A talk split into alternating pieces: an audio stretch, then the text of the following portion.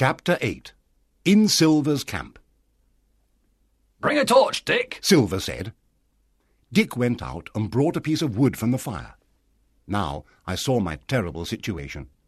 Silver and his men had the stockade. My companions weren't there, and I was a prisoner, Well, said Long John. Jim Hawkins has come to visit us. That's a nice surprise for old John. And he began to smoke his pipe. I've always liked you, Jim boy. Silver continued. You've got courage. But now you're going to die. Your friends won't help you. You ran away, and you can't go back to them. They don't want you. So my friends were alive. I was very happy about this, So you can decide, Jim. Silver said. What do you want? To be with us? Or to die? Death was very near now, and I was frightened. Before I decide, can you tell me what happened here? And where my friends are? I asked. Silver replied. Yesterday morning, Dr. Livesey came to us with a white flag. He said to me, The ship has gone. You're finished, Captain Silver. I looked and, yes, it was true. The ship wasn't there. All right, Doctor, I said, we'll talk. So we talked. And here we are in the cabin with lots of food and brandy and wood for the fire. Your friends went away. I don't know where they are. And you, Jim? Well, I said to the doctor, How many are you? Four, he replied. One is wounded, and we don't want to see Jim Hawkins again. He ran away, and he can die if he wants. Those were his words, Jim. Well, I know you're going to kill me. I began. But first, I want to tell you my story. Here you are. No ship, no treasure, and a lot of men dead. Do you want to know who did it? It was I. I was in the apple barrel when you talked that night with Hands and Dick and the others. And it was I that cut the Hispaniola's anchor. It was I that killed Israel Hands. It was I that took the ship to a place where you'll never find her. I'm not frightened of you, John Silver. Kill me if you want. But if you kill me, you won't have a witness when you're captured. If I live, I'll help you and I'll save your lives. Then one of the pirates called Morgan took his knife. Now you must die. He said to me, Stop there! shouted Silver. Who are you, Tom Morgan? Are you the captain here? No, I'm the captain, and don't forget it. Tom is right, said another pirate. You can go to hell, Silver. Do you want to fight with me? Silver shouted in a terrible voice. Take a cutlass, all of you, if you want to die. Well, I'm waiting. Who wants to die? Not one man moved. Not one man answered. Well, I'm captain here because I can fight better than all of you. Continued Silver. I like that boy. He's got a lot of courage, more courage than all of you. So, who's going to kill him? Eh? There was a long silence. Silver stood near me. He smoked his pipe and watched the others. Then one of them said, We want to go outside and talk about this. and the pirates walked out of the cabin. Listen, Jim. Silver said quietly, They're going to kill me, then they'll kill you. But I want to help you. A moment ago, when you spoke with a lot of courage, I decided to help you. You help Hawkins, and he'll help you, I thought. The ship has gone, and we're all finished. But I'll save your life, and you'll save mine. I'll do what I can. I said. Good boy, Jim. Listen, I'm not stupid. I'm with the squire now. You've got the ship. I don't know how you did it, but I know when I've lost. I'm with you now. Silver took some cognac from a barrel. Drink with me, Jim. They're going to come back soon, and then. He looked at the door nervously. Then he said, Why did the doctor give me the map, Jim? I didn't understand, and I looked surprised. Yes, he gave me the map. Long John said. Why? Just then we heard the buccaneers outside. The door opened, and the five men came in. One of them walked slowly towards us. He had something in his right hand, Come on. I won't eat you. said Long John. The buccaneer gave a piece of paper to Silver. He looked at it. The black spot. He said, Yes, John Silver, said a buccaneer called George. you've got the black spot. You're finished now. You're not a good captain. You did things badly. You talked with the doctor, and now they're free. And then there's this boy. We're going to be arrested. We'll all die on the gallows. And why? Because you did things badly. Me?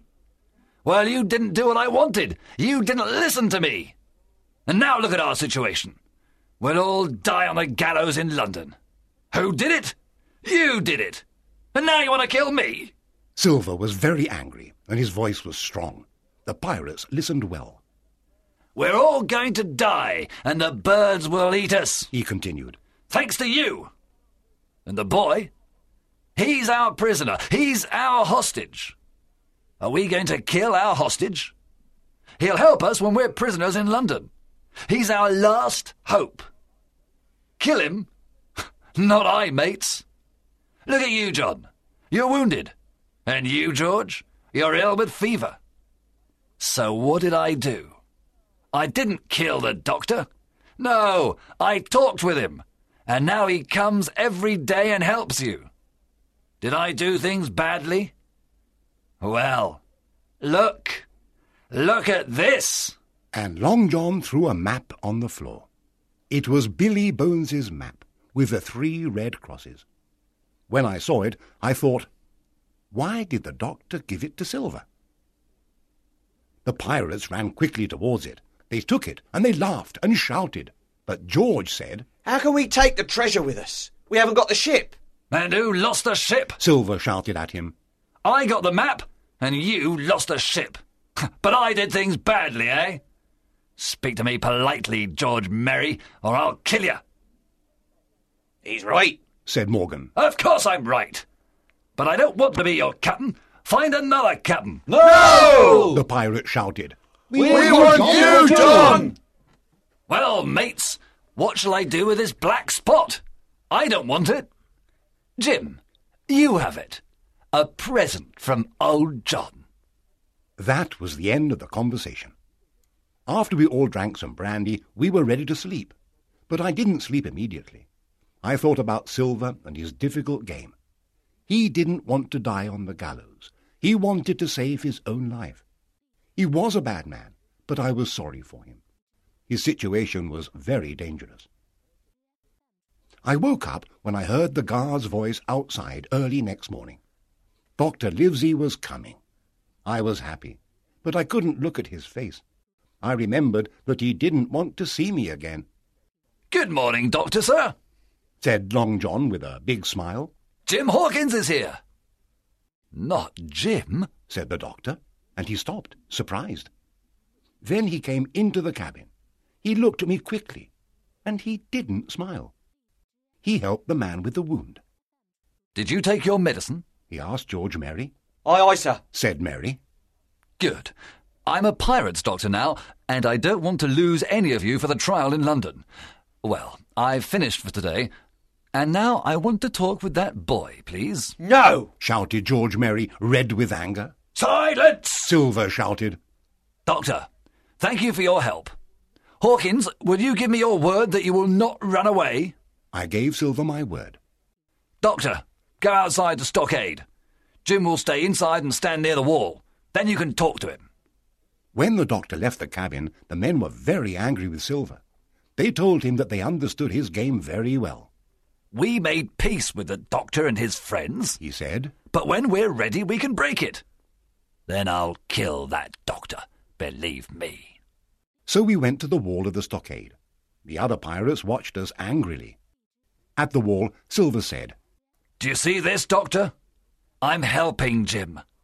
He'll tell you that I saved his life. This game is very dangerous for me. Remember that. And help me when you can. Silver's voice trembled. I saw that his face was white. Are you frightened, John? The doctor asked. Doctor, I'm not frightened of anything.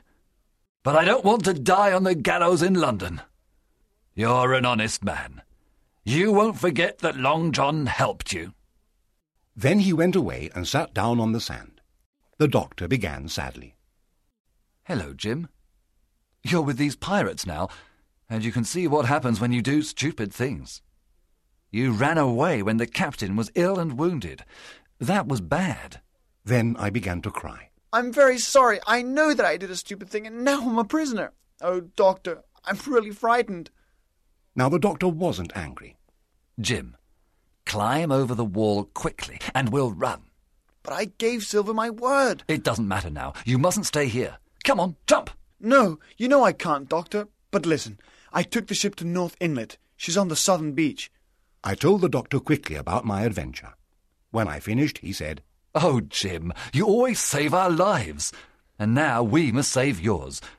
Listen, Ben Gunn told us something. But then the doctor stopped and called Silver.